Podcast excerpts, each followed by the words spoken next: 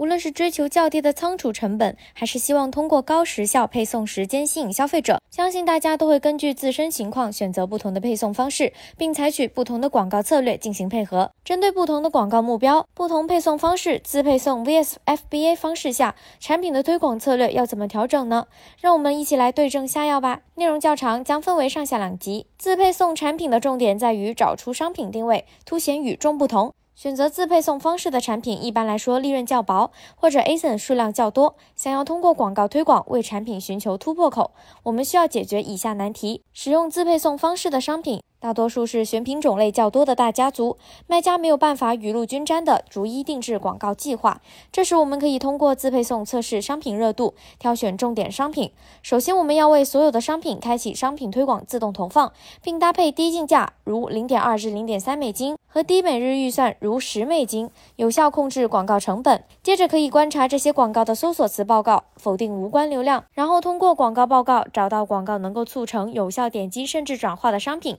最后将这些商品归类到重点运营的商品。那么问题来了，找到重点培养对象后还要做什么呢？我们可以为精选出的商品加大投放预算和竞价，并开启手动投放，添加能够促成转化的关键词。同时观察获得有效流量商品的商品详情页，并为同类商品进行详情页的优化，提升转化的可能。还需要保持自动投放，并分析没有展示量的产品是否在商品详情页上需要调整，或者是判断是否还需要继续售卖此商品。除了家族庞大的商品，变体多或是超大、超重的货件，他们又该如何寻求突破呢？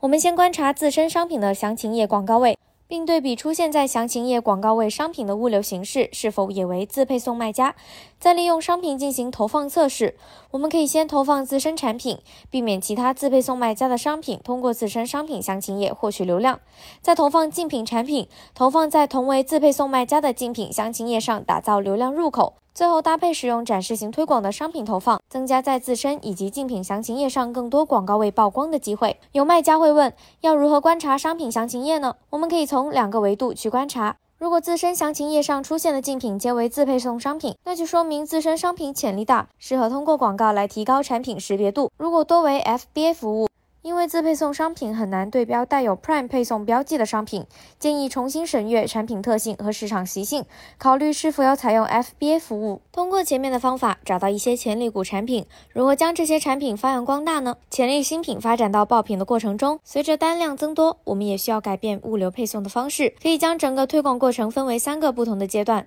并设置广告目标，逐一攻破。首先，我们需要提升自然排名，这时可以使用手动投放，投放中长尾词，控制竞价及预算，逐步提升自然排名。紧接着就要稳定出单，累积好评，依照出单量搭配使用 FBA，减少因单量增多产生配送问题造成影响，适量增加广告预算，使用多种投放方式，最后成为爆款，着重品牌，拉动其他产品的销售。我们可以使用不同广告商品组合为品牌增添流量以及抢占市场，增加消费者粘着度。利用爆款商品引流。下集我们将分享 FBA 的配送方式下产品的推广策略。感兴趣的卖家赶紧点击收听吧。